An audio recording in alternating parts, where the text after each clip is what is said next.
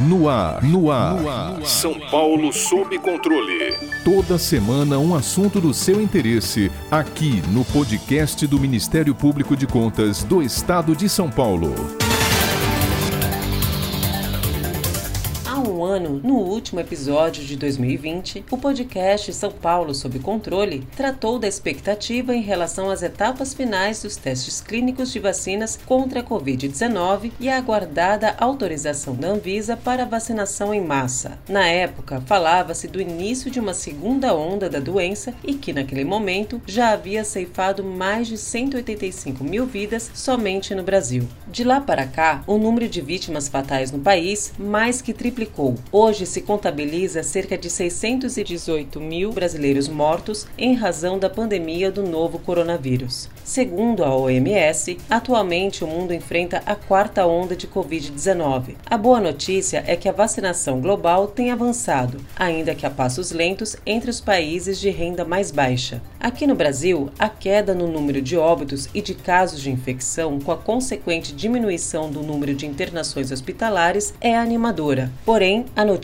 da alta de casos de Covid-19 na Europa e do amplo poder de transmissão da variante Omicron, descoberta na África do Sul, trouxe novas preocupações que resultaram no cancelamento total ou parcial das festas de Réveillon em diversas capitais brasileiras para nos ajudar a entender o momento atual da pandemia de Covid-19 e o que podemos esperar desta doença em 2022, temos a honra de conversar com as duas das maiores referências no país sobre o tema, doutora Margarete Dalcomo e doutora Ludmila Rajar. Doutora Margarete é médica pneumologista e pesquisadora da Fundação Oswaldo Cruz, presidente eleita da Sociedade Brasileira de Pneumologia e Tisiologia, recebeu o prêmio de personalidade do ano pelo braço carioca do grupo de líderes empresariais e recentemente lançou a obra Um Tempo para Não Esquecer, sobre a visão da ciência no enfrentamento da pandemia.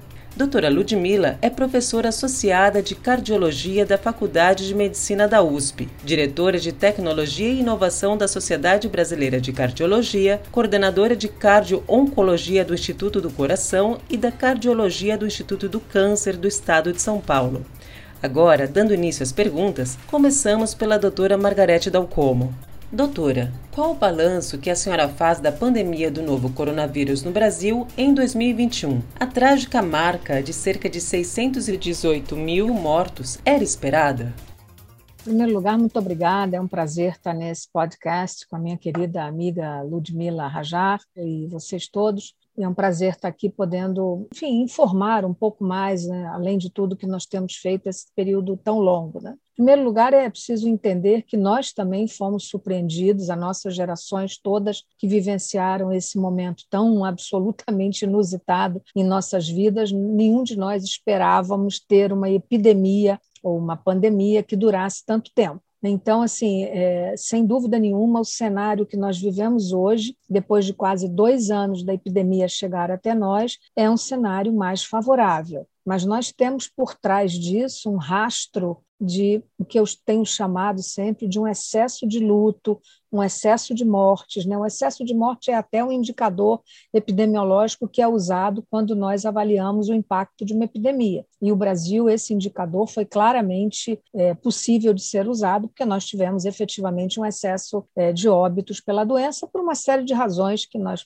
poderemos eventualmente discriminar ao longo dessa conversa. Agora, o balanço que eu faria hoje é que, a despeito de todas as dificuldades e adversidades, nós conseguimos vacinar uma proporção bastante considerável da nossa população. Ficava claro para nós todos médicos que a solução para uma virose de transmissão respiratória não era remédio. Nós gastamos muita energia, nós perdemos muito tempo discutindo coisas que nós, quando eu falo nós, não, não nós especificamente, mas a opinião pública muito, muito, digamos, envenenada né, por informações, inclusive oficiais, que foram muito nocivas para a evolução, quando nós sabíamos que a grande solução seria chegariam as vacinas. Então, eu acho que nós estamos, sem dúvida, num momento mais favorável, que nós podemos olhar esse Natal, não será um Natal tão triste, né? Eu mesmo fui muito radical no Natal passado, dizendo que nós teríamos o Natal mais triste de nossas vidas, e ele o foi realmente. Esse ano já podemos fazer pequenas celebrações com um pouquinho mais de tranquilidade, mas nós ainda não teremos um ano de 22 é,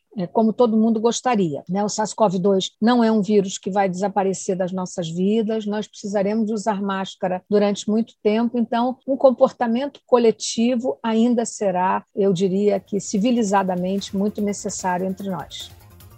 Agora, pergunta a doutora Ludmila Rajar. O SUS conseguiu absorver a alta demanda de pacientes e, paralelamente, atingir os objetivos propostos no plano de imunização em massa? É, sem dúvida, nós brasileiros, a gente tem muito orgulho do SUS, porque a aquisição de um sistema universal e integral para qualquer país é uma grande evolução para a comunidade, para a sociedade. E o SUS significa isso. O SUS, ele significa um acesso integral, igual, universal para toda a população. E nós tivemos com o SUS resultados que foram realmente eficientes dentro do que o SUS propõe. Se nós fôssemos um país que não tivesse um sistema como o SUS, possivelmente os milhares de mortos seriam ainda maior. Então, o SUS conseguiu sim atender esses pacientes, conseguiu com a eficiência dentro do recurso que tem, que todos nós sabemos que nós vivemos em relação ao SUS uma deficiência de anos no que se refere a um subfinanciamento, no que se refere a um desvio financeiro, que nós todos sabemos, e falta modernização, uma estruturação nova, principalmente quando nós falamos de emergências, terapias intensivas, quando nós falamos de procedimentos e intervenções de alta complexidade para uma população que é mais idosa. Ou seja, nós não temos um sistema que atenda de uma maneira excelente mais de 200 milhões de pessoas, mas nós temos um sistema universal e o SUS fez o seu papel, está fazendo o seu papel. O nosso plano de imunização é um plano já bastante consolidado. E graças ao plano de imunização, com todas as deficiências que os nossos líderes impuseram, com todo o atraso na aquisição das vacinas, é que nós conseguimos boas taxas em relação à capacidade do plano de imunização de alcançar a população. Então, a resposta é: o SUS contribuiu para que a gente ainda não tivesse mais morte? Sem dúvida. O plano de imunização ele é bem sucedido? Sim, ele é bem sucedido graças ao SUS. Mas a história poderia ter sido diferente? Não há dúvida. Se nós tivéssemos andado contemporaneamente à evolução da pandemia, ou seja, nós tivéssemos desde o início um sistema de gestão de informação mais adequado, se nós tivéssemos adquirido as vacinas em tempo muito mais hábil, se nós tivéssemos passado à população a informação de uma maneira mais homogênea e, ao mesmo tempo, se o recurso destinado à pandemia fosse realmente destinado com seriedade, ou seja, se nós não tivéssemos contado no meio do caminho, com tantos desvios, com tanta ilicitude, nós poderíamos ter feito uma história muito melhor. Mas, sem dúvida, o SUS cumpriu o seu papel. Como mencionado na apresentação, as festas de Réveillon em diversas cidades do país ficaram comprometidas em razão da nova variante Ômicron. Entretanto, a realização do Carnaval 2022 no final do mês de fevereiro ainda é dúvida para muitos estados. Doutora Margarete, como a senhora vê a possibilidade da realização de festas populares no próximo ano?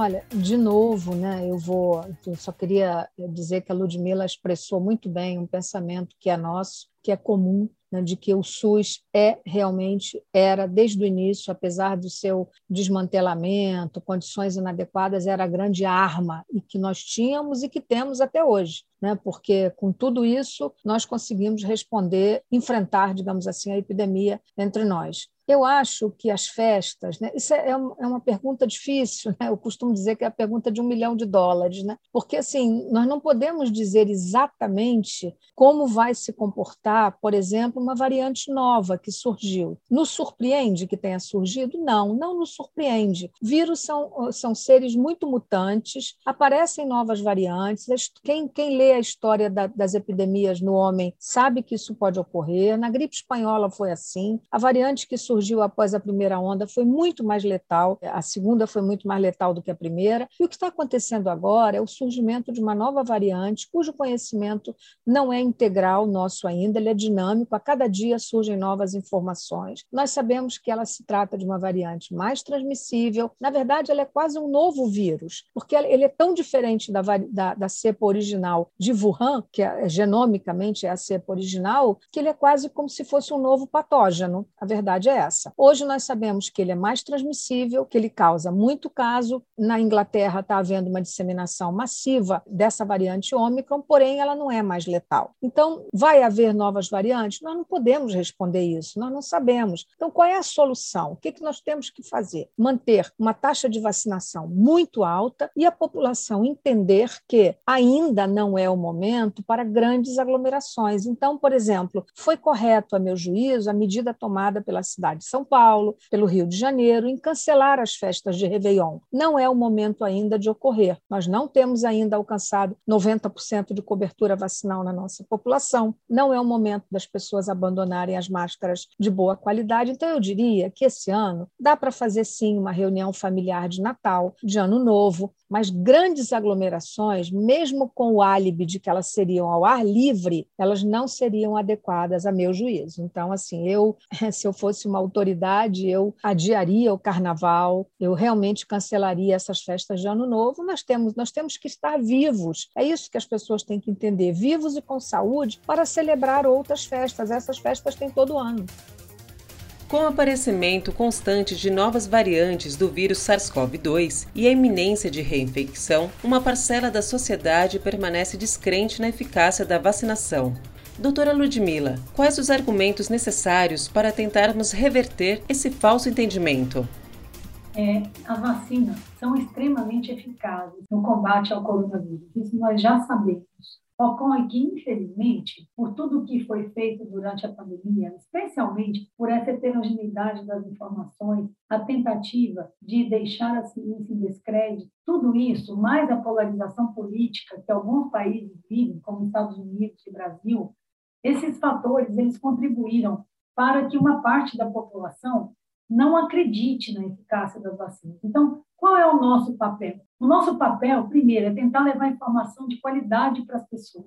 E esse é o papel da imprensa, esse é o papel dos cientistas, esse é o papel das grandes instituições, das nossas lideranças, e nós não podemos desistir. São atos contínuos, porque nós vamos recebendo os dados dos estudos científicos, nós vamos recebendo os gráficos que mostram claramente que quanto maior é a prevalência de população vacinada, menor é a incidência de novos casos, menor é a incidência de hospitalização, menor a incidência de morte. Então, esse é um fato que, de um modo continuado, tem que chegar para a sociedade. E esse é o papel de cada um, não só do cientista, mas da instituição, dos líderes governamentais, do nosso judiciário, que foi tão importante, que tem sido tão importante no manejo dessa pandemia. Não é? Nós nunca esperávamos que nós precisássemos recorrer ao sistema judiciário para que a gente pudesse informar a população. Isso tem sido feito de uma maneira recorrente. As grandes e melhores ah, medidas que a população teve como orientações, elas vieram depois de debates e discussão com o judiciário. Ou seja, nesse momento,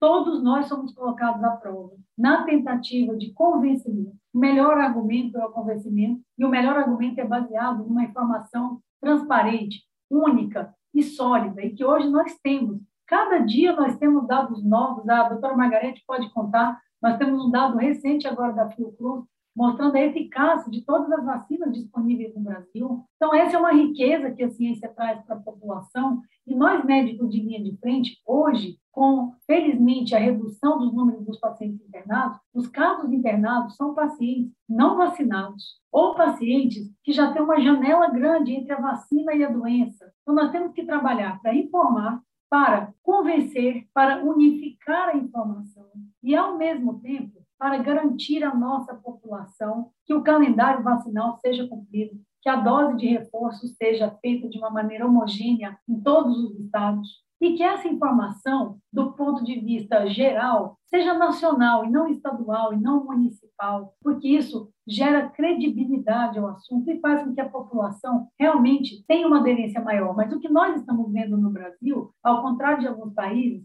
a população hoje, depois de muito sofrimento, ela já é uma população que acredita na vacina e que quer ser vacinada. Cabe a nós fazer com que essa vacina chegue no braço do brasileiro, que o calendário se cumpra, que não faltem vacinas, que a gente consiga fazer a dose de reforço e que não só a vacina, mas que as outras medidas protetivas sejam mantidas sob orientação da ciência. Eu acho que esses são os argumentos principais para a gente convencer a população. Doutora Margarete, como mencionado pela doutora Ludmila, gostaríamos que a senhora falasse um pouco sobre os dados obtidos recentemente pela Fiocruz e em seguida esclarecesse aos nossos ouvintes por que devemos manter o protocolo de segurança mesmo imunizados. Em primeiro lugar, acho que é importante é, que todos entendamos a dinâmica do conhecimento. Todo dia se gera um novo conhecimento, uma nova informação a rapidez com que os cientistas sul-africanos e a elegância, eu diria mesmo, né, comunicaram ao mundo numa rapidez o genoma totalmente sequenciado e revelaram que havia uma nova variante que a OMS definiu como de preocupação, rapidamente geraram a necessidade de uma resposta se havia, né, porque como, como é que uma variante ela é denominada de preocupação? Né? A partir de três é, fundamentos, né? e um deles né, é a capacidade dela de transmitir, o número de, de mutações que ela pode ter e a sua capacidade de escape vacinal. Quando nós dizemos, falamos em escape vacinal, nós falamos em escape imune, né? que pode ser pela doença ou pela vacina. Então, essa foi uma preocupação que rapidamente eh, gerou a necessidade de se responder. E a Fiocruz, como vocês sabe, ela tem o, o monitoramento através do Infogripe, do monitoramento da Covid-19 permanente. Então, era preciso gerar resposta se as vacinas que nós estamos utilizando no Brasil, elas realmente, né, todas elas, né, as de vírus inativado, as vacinas de RNA mensageiro, as vacinas de adenovírus como componente vacinal, como é a AstraZeneca, que nós usamos, uma vez que a Janssen, também sendo de adenovírus, foi pouco utilizada no Brasil, né? Então, a gente precisava responder se todas elas são capazes de proteger contra a variante Ômicron. E a resposta, até o momento, é que sim. Né? Isso parece ser verdade. E o que mais parece ser verdade é que, muito provavelmente, para assegurar uma proteção adequada para a variante Ômicron, nós vamos precisar de uma revacinação, ou seja, de uma dose de reforço para todo mundo, independentemente da idade. Então, a nossa, a nossa proposta, a nossa recomendação, que deverá ser assumida, digamos assim, oficialmente, é que todo mundo independentemente se é grupo vulnerável, se tem mais de 60 anos, se é profissional de saúde, se tem doença de imunidade, todo mundo deverá receber uma terceira dose. É importante a proteção para a variante Ômicron haver uma terceira dose. E essas questões protocolares, eu diria que de comportamento, né? Eu, eu vou dar um exemplo assim, a Ludmilla há de concordar comigo, né? A gente que viaja, pega muito avião, a gente sabe há muito tempo que a gente vê os orientais, né, japoneses, chineses, tailandeses, coreanos, eles viajam de máscara nos aviões. Olha como, como são civilizados, né? Por que, que eles viajam de máscara? É porque eles têm medo de se contaminarem? Não, é porque se eles estão dando um espirro, eles têm a preocupação de proteger os demais. Então, esse, esse comportamento, ele ainda será, eu diria que para viajar em transporte coletivo, ele é o ideal. Eu nunca mais na minha vida pegarei um avião sem máscara. Essa é a minha é a impressão que eu tenho, assim, francamente falando. E eu acho que esse é um tipo de comportamento que as pessoas devem assumir como uma normalidade ainda durante muito tempo. As máscaras farão parte do nosso, da nossa indumentária ainda durante muito tempo. Né? Eu sempre brinco dizendo que quando a gente vai arrumar o necessairezinho para viajar, tem que lembrar de botar escova de dente, pasta de dente e as máscaras. Faz parte. Acho que isso ainda vai durar um bom tempo entre nós. E hoje, com, esse, com essa epidemia, já não é mais surto, né? já é epidemia de gripe por H3N2, estamos vivendo no sudeste do Brasil, não é só no Rio, São Paulo também, né? já está cheio de caso. Então, assim, por por que, que isso está acontecendo? É importante as pessoas entenderem, porque houve um relaxamento na vacinação para gripe, a cobertura vacinal para gripe em 2021 ficou muito aquém do desejável, muito aquém. Nós tivemos um resultado realmente pífio, né? e as pessoas pararam de usar máscara. Então, está claro que uma virose respiratória vai transmitir, e nós estamos aí hoje, ainda sem terminar uma, uma pandemia entre nós, vivendo uma outra epidemia que também pode causar caso grave, como nós sabemos, sobretudo em pessoas de mais idade. Pergunto agora doutora Ludmila o que todos nós queremos saber. O que se pode aguardar para 2022? É possível vislumbrar o fim da pandemia? Eu acho que a gente sempre tem que ter esperança, sem dúvida, tem que ter expectativa, mas nós estamos diante de uma pandemia muito grave e que, é, diante de uma doença viral que tem uma capacidade de escapar do sistema imunológico também, que é além das nossas expectativas. Então, eu diria que é muito cedo para a gente fazer uma prospecção é, afirmativa nesse sentido, mas o que nós estamos vendo é que nós estamos conseguindo o controle da doença. Dizer que é o fim, para a gente vislumbrar o fim, nós precisamos vacinar o mundo todo. Então, esse é um objetivo de todos nós que estamos aí à frente do combate a essa pandemia. Então, nós temos que ter uma expectativa grande, sim, de decretar o fim dessa pandemia quando nós conseguimos vacinar o mundo todo e manter um calendário vacinal atualizado de acordo com as necessidades que essa doença já nos colocou. A doutora Margarete chamou a atenção, ninguém imaginava surgir uma variante africana com mais de 30 mutações e está aí hoje sendo desafiador. Então, nós não temos certeza do que acontecerá nos próximos meses, mas o fato é que as vacinas são eficientes, é a principal modalidade para prevenir essa doença. Então, uma vez que a gente consiga vacinar os continentes e não só olharmos para os nossos estados, para o nosso país, é possível sim que a gente consiga chegar ao fim dessa pandemia. Mas essa pandemia trouxe muito ensinamento para o mundo todo. Primeiro que fronteiras, elas não separam o risco. Nós sabemos que o fato de ter um país com 100% das pessoas vacinadas não deixa aquele país imunologicamente competente se tem um outro país que tem 6, 10% de população vacinada. Então, nós temos que olhar para o fato, mundialmente falando. Por isso que quando nós olhamos todo esse sofrimento que nós estamos passando e olhando para o futuro, para que a gente consiga realmente não só decretar o fim dessa pandemia, mas evitar outras e estarmos prontos para combater outros desafios que a saúde irá nos mostrar nos próximos anos, a gente precisa olhar para o mundo de uma maneira mais igual. Então, esse é um ponto muito específico que nós todos, não só pesquisadores, mas seres humanos, a gente tem que olhar para fora das nossas fronteiras, para a sociedade como um todo. A gente só vai conseguir controlar a pandemia quando o nosso senso de solidariedade, de sociedade, de universalização, ele for maior do que as nossas necessidades individuais como país, como região, como continente. Então, eu espero que 2022 seja o fim da pandemia, espero. Dá para a gente afirmar hoje? Não dá, acho que é cedo, mas nós sabemos o que fazer. Esse é um ponto. Nós temos a tecnologia, agora a gente tem que garantir acesso e educação. Agora, para encerrarmos, o espaço é livre para as considerações finais. Eu só queria agradecer e desejar boas festas a todos, que nós tenhamos um Natal um pouquinho mais fraterno e caloroso do que pôde ser o ano passado, mas não nos iludamos, né? ainda, ainda, ainda temos que, se quisermos fazer um Natal realmente tranquilo, uma festinha, todo mundo vacinado, com três doses, e se quisermos ter mais certeza ainda, né, Ludmila, façamos um testezinho de antígeno básico em todo mundo, se formos reunir um grupo maior. Esse seria o meu último conselho, além de dar um abraço muito grande, agradecer. Foi uma honra colaborar, agradeço a Ludmila pelo convite, enfim, e nós, nós fizemos uma bela dobradinha, acho eu.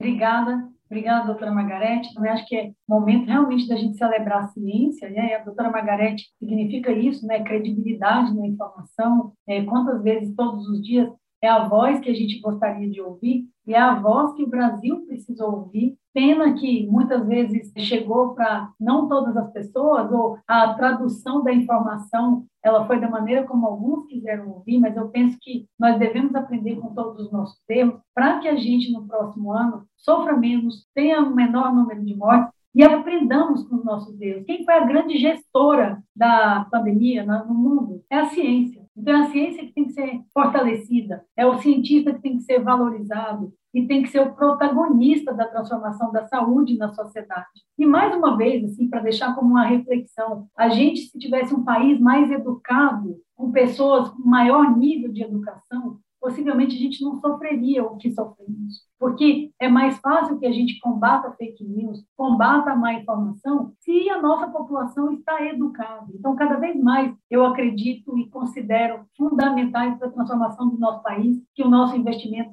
fortemente tem que ser na educação, na saúde e na ciência e tecnologia que realmente são as grandes movedoras aí de uma transformação de uma nação e é o que a gente espera para o nosso Brasil, se Deus quiser, nós teremos. Para ficar por dentro de outras notícias do Ministério Público de Contas de São Paulo, siga-nos nas redes sociais ou acesse o site www.mpc.sp.gov.br.